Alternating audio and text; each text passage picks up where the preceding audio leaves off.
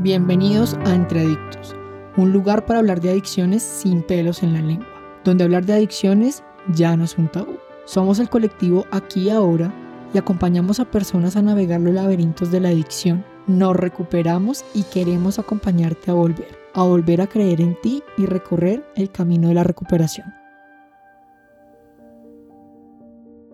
Hola amigos, de nuevo un capítulo más de Entre Adictos y hoy traemos un tema bien interesante, como la relación que existe entre la forma de ser, la personalidad y el consumo de marihuana. Mi nombre es John Alberto Castro, psicólogo y psicoterapeuta y también adicto en recuperación. Hoy nos acompaña Alejandro. Hola John, hola para todos los que nos escuchan. Mi nombre es Alejandro Lozano, también soy psicólogo, psicoterapeuta, con experiencia pues en todo el ámbito del tratamiento de adicciones y también adicto en recuperación. Es fabuloso tener este tema. Hoy nosotros estamos aquí encantados de poder abordarlo y en verdad que pues vemos con profunda preocupación cómo se ha incrementado el consumo de marihuana en los últimos años. Recuerdo una cosa, Alejo, que yo dejé de fumar marihuana hace mucho tiempo, entonces eh, en la forma en que se consumía marihuana en ese momento era solamente fumada. De pronto había otra presentación como el cachís, pero definitivamente el, la tetrahidrocannabinol llegaba en esta presentación solamente de la marihuana regular. Y ahora te ves con otras, otros consumos, otras modalidades. Sí, sí, hoy en día hay muchas eh, modificaciones genéticas que hacen que el THC sea mucho más intenso, que digamos la planta o la flor tenga mucho más concentración de THC y lo cual está generando también mm, otro tipo de problemáticas a nivel de la sociedad, de, de los jóvenes, ¿no? Y bueno, bacano el tema de hoy, John, porque vamos a poder descubrir que el tema de la adicción a la marihuana no solamente tiene que ver con la marihuana, sino que hay un tema importante detrás que es cómo nuestra personalidad, el modo de ser que hemos ido construyendo a lo largo de nuestra vida, eh, según las investigaciones, va a ir relacionado también con la forma en cómo utilizamos la marihuana, para qué la utilizamos y cómo nos enganchamos, cómo nos volvemos adictos a la marihuana desde esos dolores, esas amenazas de las cuales nos tenemos que proteger desde, desde nuestra personalidad y que para eso la marihuana tiene, digamos, como una funcionalidad en la vida de quien es adicto, pero pues lastimosamente que no termina solucionando nada, esa funcionalidad termina siendo disfuncionalidad, porque intentan proteger o arreglar algo, una situación muy de la personalidad, pero termina generando antes más problemas y empeorando la, que, la situación que quieren aliviar, ¿no? Como que o la perpetúan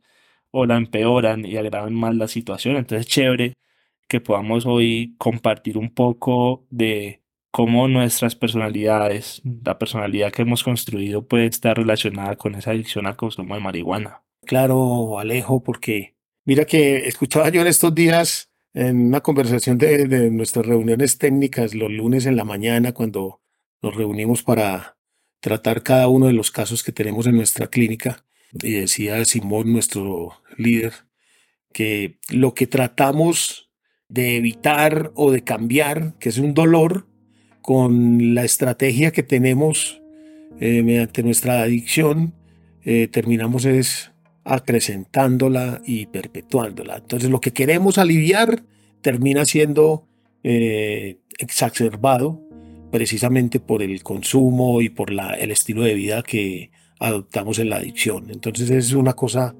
bastante compleja, difícil de, de entender cuando uno está envuelto en, en ese momento adictivo, cuando de pronto está intentando calmar un dolor y lo que está haciendo es a mediano, a largo plazo, acrecentarlo y volverlo un problema mayor. Sí, es como, es como que de pronto tenemos una respuesta inmediata, un alivio inmediato, una solución momentánea, pero que no es duradera y que cuando ya se termina ese, ese efecto, digamos, de la sustancia, aparece de nuevo el problema y ahí es donde está el engancho, porque entonces tengo que volver a consumir para poder solucionar esto, y así, y así, y así, hasta que ya realmente el tema del consumo se nos sale de las manos y nos vemos envueltos en una adicción. Es interesante cómo funciona la personalidad. Claro, y poder entender esto también, mira, a mí me gusta mucho recurrir a la, a la literatura de 12 pasos y en el texto básico de Narcóticos Anónimos dice como, como definición de adicción,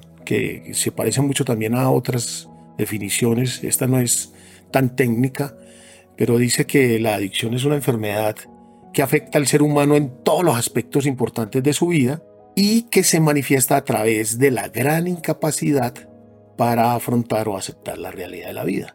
Y es precisamente eso, cada uno de nosotros, desde lo que es nuestro modo de ser, la personalidad que se ha venido configurando desde que nosotros estamos en el primer momento de, en, esta, en la vida, en este planeta, entonces es posible que nosotros estemos evitando, tratando de no sentir, y por eso la adicción se convierte en una forma de desconexión, una forma de desinsentido, una forma que cada vez nos aleja más de nosotros mismos. Pero el adicto no, es decir, mientras estamos en la adicción activa no nos vamos a dar cuenta de eso. Total, totalmente de acuerdo. Bueno, John, ¿qué te parece entonces si encuadramos un poquitico eh, la conversación de hoy, donde podamos contarle a los oyentes de qué se trata esto de la personalidad, cuáles son los dolores, de qué se protege cada personalidad y cómo desde esa protección utiliza unas estrategias para protegerse de eso que le duele, de eso ante lo cual es vulnerable. Y entre esas estrategias está el consumo de marihuana y vamos asociándolo con cómo cada personalidad se puede enganchar con la marihuana dependiendo de lo que se esté, eh, de lo que se esté protegiendo. Claro, porque está, eh, cada personalidad va a buscar una un modo de no sentir o de protegerse de ese dolor y se vuelve la marihuana como una muletica, como una ayuda, como un bastón, como un bastón y que no va a ayudar de manera eh, real al problema, sino que antes por el contrario está es distensionando el dolor. También es importante entonces empezar a definir lo que entendemos por personalidad. Y personalidad, cuando hablamos de personalidad, hacemos referencia a ese modo de ser, a esa identidad que hemos construido y que se configura a partir de las vivencias, de la vida vivida, de todos esos momentos que nos han ido configurando. Y la personalidad es como un lente, como eh, un lente por el medio del cual podemos nosotros interpretar la realidad, ¿ya? Pero entonces la personalidad tiene no solamente ese carácter aprendido de lo que hemos eh, vivido, sino que también tiene un componente eh, temperamental, que es todo lo hereditario, lo que traemos por medio de los genes y que heredamos de nuestros padres, bien sea un temperamento que pueda ser inhibido, un poco extrovertido, pero entonces todo esto que con lo que venimos y con lo que vamos aprendiendo es lo que va, configurando lo que llamamos como el modo de ser, la personalidad o nuestra identidad. Y en el aspecto logoterapéutico, desde, desde donde nosotros trabajamos, también tenemos en cuenta ese aspecto decisional. Entonces la personalidad se compone, y qué pena de pronto que me adelante a, a lo que vamos a hablar en un rato, pero entonces sí tenemos eh, la personalidad como lo heredado, lo aprendido, que es el carácter, y lo decidido, que es lo que nos hace seres humanos, o lo, es lo que nos diferencia también de otras escuelas psicológicas, y es que nosotros comprendemos también la personalidad como las decisiones que vamos tomando y que también van configurando ese temperamento y ese carácter que vamos formando.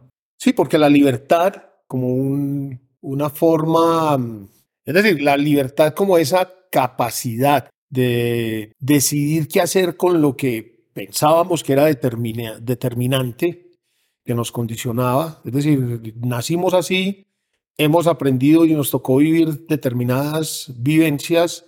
Entonces, esto es lo que somos nosotros, una forma de ser y ya de manera intachable, pues es decir, de manera condicionada vamos a hacer lo que ya se compuso así y la logoterapia ofrece esta mirada desde la libertad, la capacidad de decidir qué hacer con esa mezcla de temperamento y carácter que es la personalidad. Siendo la personalidad estos tres elementos. Y creo que es muy importante que lo tengamos en cuenta porque eso es lo que da precisamente la esperanza de que frente a una adicción, frente a una desconexión con el sentido de vida frente a una mm, manera equivocada de afrontar la vida, pues nosotros podamos también decidir eh, cambiar esas situaciones, esas estrategias de afrontamiento y poder encontrar una recuperación ante una adicción. Creo que ese, es, el, ese es lo que nos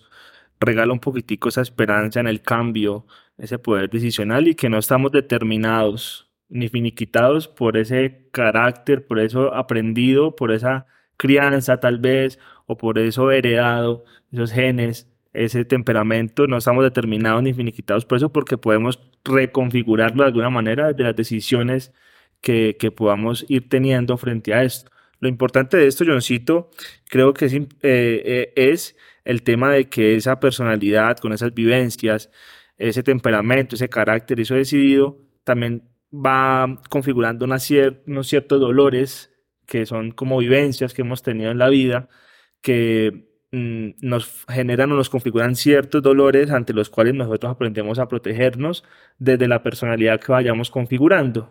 ¿sí? Entonces yo quiero hablarte un poquitico como de, sí, es historia. esas son las sensibilidades. Exacto. Yo en, mi historia, yo fui creciendo en una familia numerosa porque una situación de separación de mis padres, mi madre nos lleva a crecer en casa de su mamá y terminamos viviendo en una familia extensa, numerosa. Pues nos decían los 27, pero lo que pasa es que en Medellín son muy exagerados pero realmente éramos 22 personas en una casa. Ok, ni más ni menos. Una cosa de locos. Es decir, allí eso era caldo de cultivo para cualquier situación de salud mental. Eh, yo recuerdo eh, la mayoría de mi infancia muy, muy tranquila, muy feliz, jugando mucho, disfrutando demasiado de, del Medellín, de, de Medellín de los años 70 donde todavía estaba viviendo una, una calma, ¿cierto? No se había eh, incendiado con todas esas cosas sociales que luego se incendió. Pero recuerdo que sí tenía un dolor muy grande y era el de sentirme menos que mis primos, que mi hermano, que los chicos de la cuadra, porque yo no tenía ni la velocidad, ni la fuerza, ni las habilidades físicas que ellos tenían, entonces yo me sentía relegado y siempre trataba de compensar, pues metiéndome más en el estudio, metiéndome más en los juegos de mesa, eh, de pronto teniendo más contacto con las niñas de la cuadra que con los manes. Y sí, desde ahí ya venía ya como con un dolorcito. Con que, dolorcito. Okay. Que es como una sensibilidad especial, una sensibilidad específica para cada uno. Sí, sí, sí. Yo creo que a mí también me pasó algo hablando de esto, yo creo que fui un niño con un temperamento muy inhibido, era muy introvertido tal vez también, eh, me dolía mucho eh, la piel, es decir, si me pegaba un balón, si me caía, lloraba con facilidad. Recuerdo que las cosas me dolían mucho físicamente. Y ante eso, la respuesta de mis padres es como la sobreprotección, ¿sí? Como cuidarme un poco más, no dejar que me cayera, estar allí. De forma que también ese carácter se fue formando un poco dependiente ¿sí? Y cuando fui creciendo, entonces me daba cuenta que aún mis papás eran un poco gallinas, que estaban allí como incluso para solucionarme mis problemas. Y yo me convertía en una persona cada vez un poco más tímida, eh, me daba pena hablar con las chicas, me daba pena de pronto establecer nuevas relaciones sociales, era un poco más evitativo. Y recuerdo que también era empezar a sentir que necesitaba de la aprobación de las otras personas. Y en ese sentido, la vida me fue poniendo en lugares donde las personas tenían algún tipo de consumo. Entonces yo inicié con amigos que fumaban cigarrillo y yo para poder sentirme perteneciente a ese grupo social, no sentirme el raro, el rechazado, pues entonces también empecé a fumar, aunque no era como eh, una decisión propia, que al final sí lo fue, pero fue como con esa, eh, ese empujoncito de no sentirme relegado de esos grupos sociales. Y de poco así mismo fue pasando cuando ya empecé por la marihuana y cuando generé mi adicción a la marihuana, yo recuerdo que estaba recién ingresado a la universidad y yo sentía que para poder pertenecer a ese grupo de personas que para mí eran como un ideal, pues me tocaba entonces fumar también marihuana y por ahí me fui enganchando. ¿sí? Entonces, esto te lo cuento, lo contamos para eh, entender un poco que desde la personalidad que vamos construyendo, con esos dolorcitos con los que vamos desarrollando nuestra personalidad, van a permitir que nosotros nos enganchemos o no. Porque hay amenazas. Exacto. Entonces hay cosas que alertan nuestra, que no queremos que lleguen las situaciones a nuestro dolor y ya de cuando se, nos estamos alertados a partir de las amenazas, entonces ya nos defendemos a través de estrategias. O sea, nos defendemos, luchamos, huimos o nos hacemos los muertos. Nos hacemos los muertos, así es. Claro, en, en, mi caso, necesito para que también me cuentes un poco, porque me parece interesante también tu historia.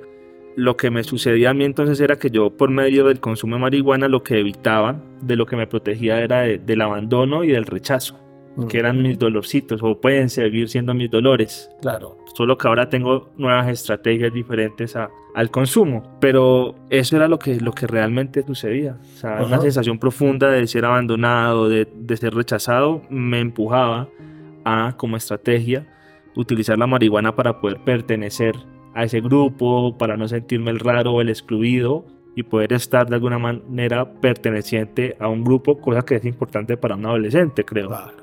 Yo tuve un episodio a eso de los 9, 10 años, en donde sufrí, yo bien malo para el fútbol, tronco, tronco.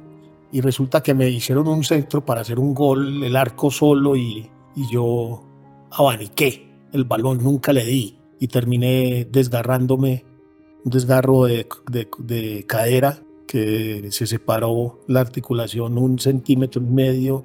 Y entonces tuve que tuvieron que dejarme eh, eh capacitarme para el ejercicio físico a esa edad, 10 años, y entonces al ingresar al bachillerato yo no podía hacer ejercicio, y eso fue por dos o tres años y me fui engordando. Y tenía una forma muy peculiar de caminar, levantaba esa cadera como un movimiento compensatorio y entonces me gozaban y me molestaban, bullying, y, y yo definitivamente empecé a replegarme, ya no salía mucho, ya no salía con los más tesos de la, de, la cuadra, sino que estaba era como con los nerdos y me refugié en el estudio y todas estas cosas. Y eso me sirvió de alguna manera para poder también compensar en eso que me sentía como chiquito, más débil que ellos. Ellos no eran tan inteligentes y, entonces yo ganaba era en eso. Y el dolor, la sensibilidad específica para mí era el desamor. Además de que mi papá había, se había ido a la edad de tres, cuatro años y mi mamá tenía que trabajar, entonces yo siempre estaba sintiendo la ausencia de ellos. Y así crecí durante ese periodo y cuando a la edad de 13 años conocí el alcohol, primero empecé con alcohol, pero también me mantenía, ya estaba, las personas que yo eh, frecuentaba tenían ya consumo de marihuana y, y con esas personas ya yo congeniaba ya no con los sanos, sino que empecé a, a, tener contacto con las personas que consumían marihuana. Yo creo que cada uno de nosotros tiene una forma de ingresar al consumo de marihuana, es decir, nuestra forma de contactarla, de conocerla y de habernos cautivado en este consumo, pues eh, muchos de nosotros pensamos que lo hacemos por curiosidad, otros lo hicimos por encajar, como tú lo mencionabas, otros hemos defendido el, el, consumo de marihuana como que es, un, es naturaleza y que es algo que, que es recreativo y que de pronto pues lo hacemos por gusto y que cuando vayamos a querer lo dejamos. Entonces, eso es como una, una forma un poco, eh, yo creo que cada uno de nosotros como que argumenta, se defiende, justifica, justifica, sí. Y entonces eh, quisiera que, que, de todas maneras dejáramos eso como, como un asunto bien claro, porque según el modo de ser, según la personalidad, hay cierta tendencia o somos más proclives a quedarnos usándola, luego abusando de ella y por último terminamos dependiendo de la marihuana. Sí, sí es cierto porque eh, no todo el mundo se engancha, no todo el mundo se engancha con un consumo de marihuana. ¿Qué hace que algunos nos enganchemos y otros no? ¿Qué hace que de pronto alguien la pruebe y, y no le guste y no diga eso no me dio algo? ¿Y qué hace que a otros eh, cuando la probamos nos dé cierta ganancia, cierta sensación de que nos engancha y terminamos, como tú dices, pasando de un escalón a otro hasta llegar a una dependencia hacia la sustancia.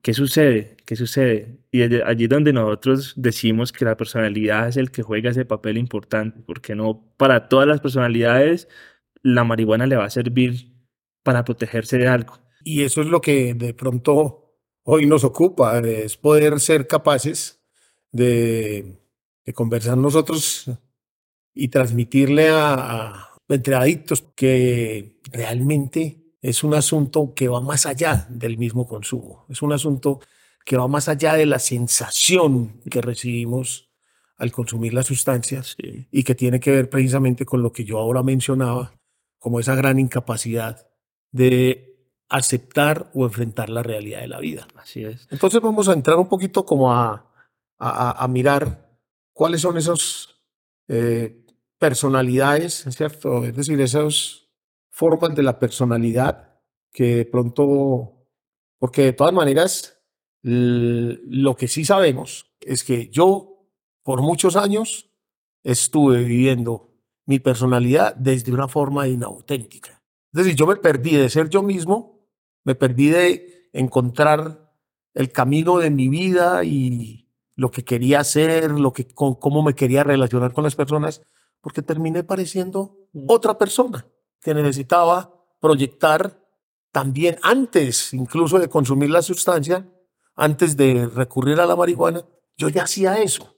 Por eso ahorita decía yo que traté de compensar alguna flaqueza, alguna falencia Con el estudio. con el estudio, claro. con el ser el más tecito de los juegos de mesa y todas esas cosas, ¿cierto? Sí, sí, sí. Y ya estábamos buscando estrategias de afrontamiento de una desde la personalidad, pero una personalidad inauténtica. Ok, Y específica tuya. Claro. Que mira, mira, yo- antes de entrar en ese tema, creo que es importante justificar este, este aspecto de la personalidad en relación al consumo y a las adicciones, porque hemos podido de pronto descubrir por medio de, de los estudios que se han realizado, de lo que he podido yo, por lo menos en mi manera personal de investigar, y es que los índices de recaída son muy elevados cuando el tratamiento de una adicción se basa solamente en eliminar el consumo, ¿sí? Mientras que los tratamientos que se enfocan no solamente en eliminar el consumo, sino también trabajar esos aspectos de personalidad, tienen una, ma- una mayor, un mayor índice de, de rehabilitación, Claro. ¿sí? Entonces, eso justifica un poco el hecho de que detrás de un consumo hay problemas de personalidad, ¿sí? Como tú dices, personalidades inauténticas, que de alguna manera buscan estrategias, en este caso estrategias de consumo, para afrontar y aliviar ciertas situaciones de la vida, ciertos problemas, ciertas sensaciones, emociones desagradables.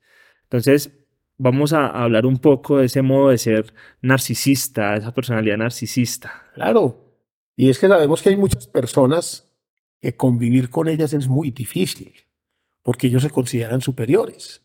Y, no vamos a caer solamente en hablar de la forma peyorativa o negativa, pero sí, en verdad que a veces en nuestro medio, en nuestras familias o en nuestro trabajo, o en, en la vida nos encontramos, o incluso estamos conviviendo con uno en nosotros mismos, Claro. una persona que se cree más que los demás que a veces de pronto tiene una tendencia a sobrevalorarse e incluso A endiosarse. sí, a hacerse, a- a, a- a ser más grandioso inflarse un poco por encima del y resto con cierta mundo. prepotencia que para los demás es hasta insoportable esta forma de ser. Entonces ellos viven un mundo irreal en el que, que se creen dioses y esperan que los demás sean sus súbditos y que aguanten su maltrato y su descalificación. Esa es la parte como desde la parte restringida del narcisista, ¿cierto? Ujú. Porque también podríamos hablar de una vez de la parte iluminada. Y es que en verdad que en el medio de los famosos, de los políticos, de los empresarios, gente que cambian el rumbo del mundo han sido narcisistas. Ajá. Visionarios, líderes, osados, tercos, capaces de sacar Un proyecto, un adelante. proyecto adelante que sin, sin, esa ayuda, sin ese potencial pucha, se quedaría de pronto en un dependiente o en un evitativo un poco más reservado. Ajá. Sí, estos son sí como, como quien dice, sin miedo al éxito. ¡Bum! Vamos. Exacto. Pero entonces, ¿qué crees tú que es eso que de alguna manera, como estrategia para poder lograr, porque de todas maneras a ellos les duele, Claro. ¿qué es lo que les duele a, a- a- al- a las personas con una personalidad narcisista? Ser visto como insuficientes de pronto, ¿no? E, e invalidados, desprestigiados. Creo que a los narcisistas también les puede doler un poco eh, no ser tenidos en cuenta o no ser siempre como de pronto ese, ese centro de admiración. Claro, entonces ellos se van a defender precisamente de... Ellos no van a querer verse vulnerables. vulnerables. Y este asunto del, como a ellos no les gusta ni la descalificación ni la insuficiencia, entonces procuran eliminar todo ese tipo de cosas. Entonces, por eso, ¿cómo le serviría la marihuana a una persona narcisista? La marihuana, eh, eh, el, el aspecto, digamos, eh, la ganancia que tiene la marihuana en una persona narcisista, de, de- restringida, inauténtica, es un poco como no lidiar con esas emociones desagradables que pueden surgir de una situación particular donde se siente precisamente tal vez insuficiente, desvalidado. eh, creo que en ese aspecto le- la marihuana le puede servir de enganche a una persona narcisista. Claro, porque se va a sentir un poco más tranquilo cuando esos momentos, porque el, el, el, el- tratan, ¿cómo tratan las emociones ellos?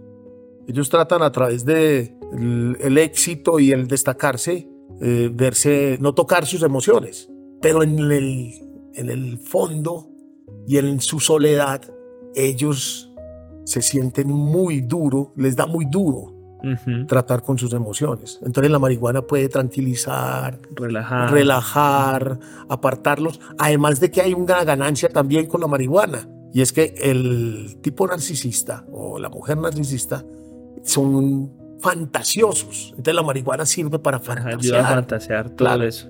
Pero yo creo que también les juega una mala pasada, porque empiezan a tener malas trabas.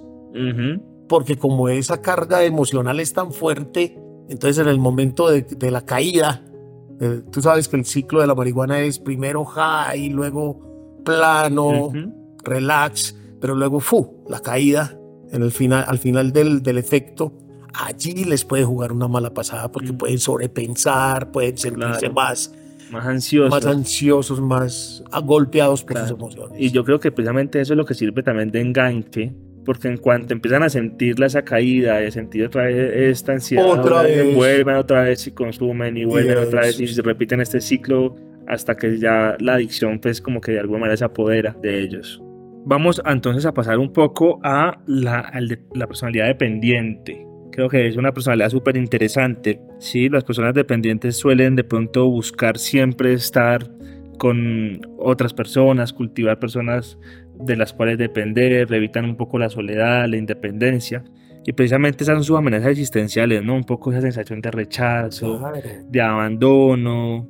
Entonces ahí están esas personas solidarias, colaborativas, amistosas, que sienten un gran deseo de ayudar y de vivir en un ambiente libre de conflictos, personas que se centran en el cuidado y en la dedicación a otros y que procuran siempre ser afables y generar a su alrededor un constante buen ambiente. Es decir, la dependencia es buscar la aprobación Ujú. y estar E- evitar siempre... los conflictos, ¿no? Pero creo que todas estas estrategias que tú estás mencionando tienen de fondo precisamente protegerse un poco de esas amenazas existenciales del abandono, del Ujú. rechazo, de la desaprobación, incluso la independencia puede ser una amenaza muy fuerte para estas personas porque llevar una vida de manera autónoma y enfrentar situaciones sin ayuda de alguien Ujú. es un tema que para estas personas les genera demasiada, demasiada ansiedad, Claro. ¿ya? Ellos están resguardando de la vulnerabilidad y del avivamiento de vivencias de ineficiencia, de la minusvalía y el desamparo. Sentirse desamparados es muy duro para ellos, así como de las emociones y de los sentimientos desagradables. Entonces, eh, ¿cómo sería eso? Vamos a hablar un poquito entonces, ¿cómo sería resguardarse o refugiarse en el consumo de marihuana para el dependiente? Los dependientes también pueden ser muy susceptibles a el engancharse con sustancias, bien sea por lo que me pasó a mí, un poco la búsqueda de aprobación, el no ser rechazado, el pertenecer a cierto grupo, ¿cierto? Buscan mucho también ese consumo de tranquilizantes, porque a partir de por lo menos como la marihuana, logran controlar esa ansiedad que les genera la amenaza del ser abandonados, ser rechazados y desaprobados. Entonces la marihuana puede ser una forma de lidiar con esa ansiedad que le genera esa amenaza. Y, también eh, pueden estar utilizando la marihuana para aliviar sus sentimientos depresivos, porque se van a relajar, se van a, olvidar un, un buen rato de esa zozobra, de lo que pueden estar preocupados, pueden estar eh, generando cierta incomodidad, cierto malestar. Entonces se refugian, así como algunas personas se refugian también en el alcohol, entonces otros se refugian en la marihuana y eso es el caso de los dependientes que es fácil que puedan desarrollar una dependencia a la marihuana, así como son dependientes a las relaciones, al bienestar, a la, al, no tener problemas. Completamente. Hay, estudios que confirman esto que tú estás diciendo. En las personas dependientes, por su estructura de personalidad, se les facilita o son más vulnerables a generar esa dependencia a la marihuana. Bueno, vamos entonces ahorita a hablar de la personalidad evitativa. Evitativa, los evitativos, personajes de solitarios, tímidos. Ajá. Pero mira que son unos solitarios no por gusto, sino por miedo. Porque le tienen miedo, fobia, le, genera mucha ansiedad lo que es lo social, las personas. Eh, esas personas, porque hay personalidades que les gusta estar solos, a estos no les gusta estar solos, tienen en el fondo una necesidad importante de ser vistos, de sentirse pertenecientes, pero les puede la pena, les puede la timidez, les puede el miedo. Y todas estas estrategias es el pasar inadvertido, hacerse invisible o desaparecer en esos ambientes donde definitivamente pueden estar expuestos ante las demás personas. Entonces, pues, esos que llamamos normalmente tímidas o inhibidas, pero creo que de alguna forma eh, algunas personas no sabemos bien cuál es ese dolor. Claro. Tenemos que comprender que algunos de ellos están realmente eh, tratando de evitar la soledad. Sí, no a relacionarse. Sí, digamos que el, dolor que hay detrás de, de, esta personalidad está muy asociado también al rechazo, ¿sí? Y a partir del rechazo, pues todo lo que genere algo de rechazo, eh, burla, todo eso van a ser amenazas que le van a generar mucha, mucha, mucha ansiedad a este modo de ser. Y entonces la marihuana cabe ahí. ¿cierto? Es decir, para calmar esa ansiedad, para poder permanecer en esos momentos y, que atenuar el dolor ante la soledad de no ser capaz de asociarse con otros. Entonces, y también hay momentos en donde se pueden sentir un poquito más estimulados a hablar y, y abrirse, ¿cierto? Porque pues, con la marihuana se desinhiben. Claro, claro. O puede también que pase lo contrario, que se retraigan claro. Eh, un poco más, ¿no? Pero no les va a preocupar porque están en su mundo. Están en su, en su relax. Sí, están en su mundo bien relajados. Entonces, ahorita vamos eh, con los histriones, la personalidad histrión. Y son la, también lo llaman actoral. ¿Qué piensas tú? Bueno, yo creo que estos sí son marihuaneros por excelencia, ¿o no? Sí, sí, sí. ¿Cierto? Ay, es que los histriónicos son personajes que les gusta ser vistos, ¿no? Llamar la atención, ser el centro de la fiesta, ser el alma del parche, ¿no? Entonces suelen a veces incluso ser personas que son las que, las que portan la sustancia, las que con tal de ser el centro de atención chicanean con eso, ¿no? Y no les cuesta de pronto incluso mostrarse siendo marihuaneros ante los demás porque es una forma de, tener los ojos vistos sobre él, sobre ellos, porque pueden eh, ser hombres o mujeres los que podamos tener este, este rasgo. Sí, y, definitivamente puede usar la marihuana y, eh, como una táctica de automedicación para la ansiedad que le despierta alcanzar la intimidad sin tener eh, sin estar propiamente tocada y conectada con las personas. Entonces, eso es, creo que es algo bien importante, es como algo que les ayuda a, a poder seguir generando esa vistosidad Mm. eh, hacia los otros. ¿Sabes qué le pasa mucho a las personas histriónicas o actorales que tienen muy buena fachada, Mm. pero por dentro se llegan a sentir a veces muy vacíos? ¿No? Como que pueden ostentar un buen cuerpo, buena pinta, pero realmente en el fondo sienten vacío. Claro, y eso genera mucha ansiedad. Exacto. Entonces la marihuana también es una forma y los engancha porque los ayuda a lidiar con ese sentimiento de vacío. Lo que Claro. no se dan cuenta es que lo refuerza, lo refuerza y lo refuerza. Claro. Eh, Bueno, hay otra, otra personalidad que es la personalidad perfeccionista u obsesiva. Y entonces eh, son estas personas que siempre tienen eh, unas reglas, unos planes, el orden, el sistema de paso a paso, los procedimientos para todas las tareas de su vida diaria y pues nunca van a dejar su agenda e incumplirla, ¿no? Porque eso es toda una calamidad para ellos. Sí, estas personalidades son bastante intensas con la vida, con lo que se proponen, sus objetivos, incluso llegan a- a autoexplotarse a sí mismos con tal de, de no perder el tiempo, de ser siempre productivos. eh, viven en una sobreexigencia, una sobreexigencia constante que les produce una ansiedad terrible. Sí, porque el perfeccionismo eh, lo que está precisamente ocultando es una inseguridad enorme.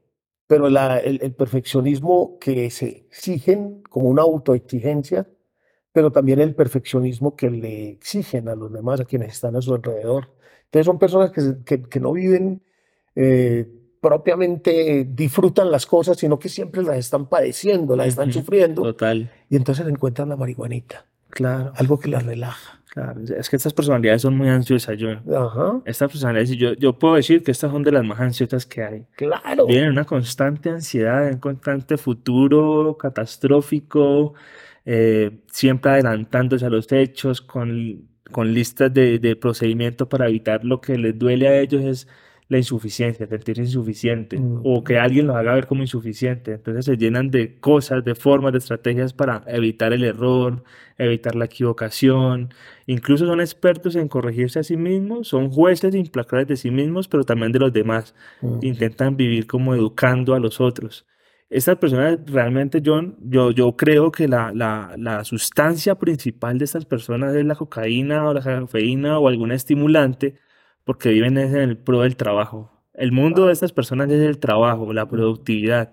Pero como tienen tanta ansiedad, algún día aparece la marihuana que les ayuda a lidiar con toda esa carga ansiosa que mantienen y allí se enganchan. No, y es que, y- y el cuento es que de todas maneras, yo estaba pensando acá, si para ellos todo tiene que ser bien hecho, entonces cuando se enganchan con la marihuana, que a veces la marihuana sirve para apartarse, pero también para sobrepensar cosas, entonces también es una cosa que a ellos les puede dar la sensación de que sí, con ello pueden lograr el perfeccionismo, el enfoque, la atención Mm, o una ventana para relajarse un poco, soltar un poco, para soltar un poco.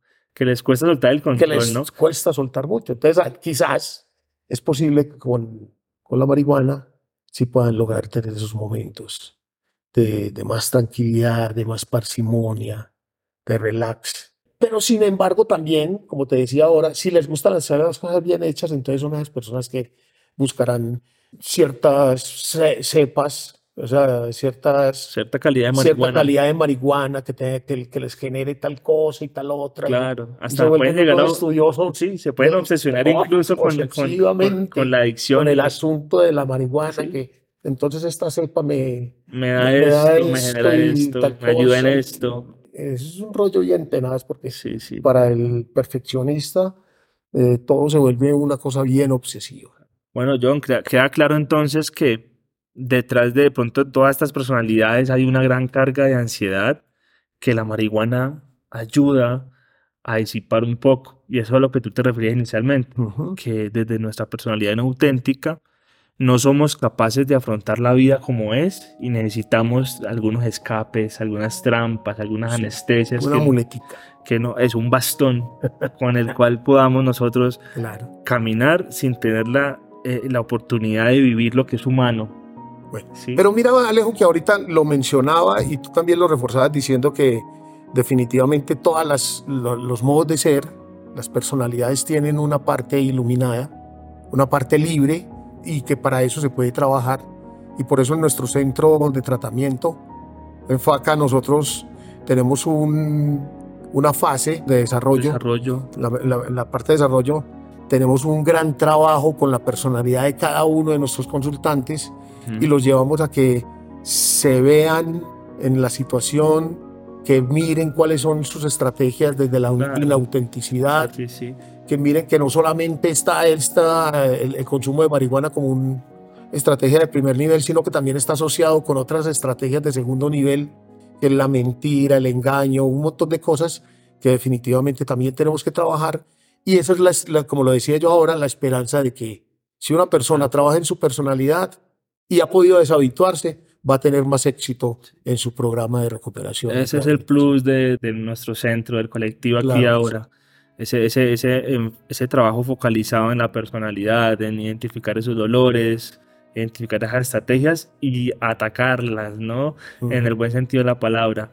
Ayudar a la persona que se enfrente a esos dolores, a que se enfrente a esas amenazas, que vea que nada malo pasa cuando nos enfrentamos a ellos y a encontrar nuevas formas, nuevas estrategias desde estos recursos personales de la libertad, eh, la autocomprensión, la autorregulación, la trascendencia, de poder encontrar nuevas formas de relacionarnos con la vida, que no sea desde ese consumo. Y eso es lo que yo te decía hace un rato, eh, John. Cuando trabajamos un problema de adicción y trabajamos también el tema de la personalidad, la esperanza del cambio es mucho mayor. Porque hay libertad porque hay libertad. Porque aparece no solamente se libera del consumo, sino que también se libera de los rigores de una personalidad inauténtica. Y aparece ese tercer componente de la personalidad, que es lo que empezamos a decidir. A desplegar y... A decidir, a desplegar, a pesar de nuestro temperamento, a pesar de nuestro carácter, de lo aprendido, de lo heredado, empezamos a forjar nuestra autenticidad desde lo que queremos Como una nueva manera de vivir. Así es. Bueno, Alejo, me encanta me encanta, esta conversación fue muy agradable y para todos ustedes, entre adictos, que tengan unos días muy felices. Gracias.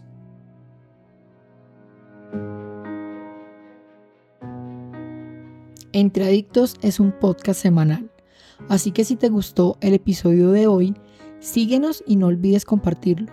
Para más información sobre adicciones, ingresa a nuestra página en colectivoaquiahora.org o síguenos en redes sociales como arroba colectivo aquí y ahora. Nos vemos en un próximo capítulo y recuerda, el poder del cambio está dentro de ti.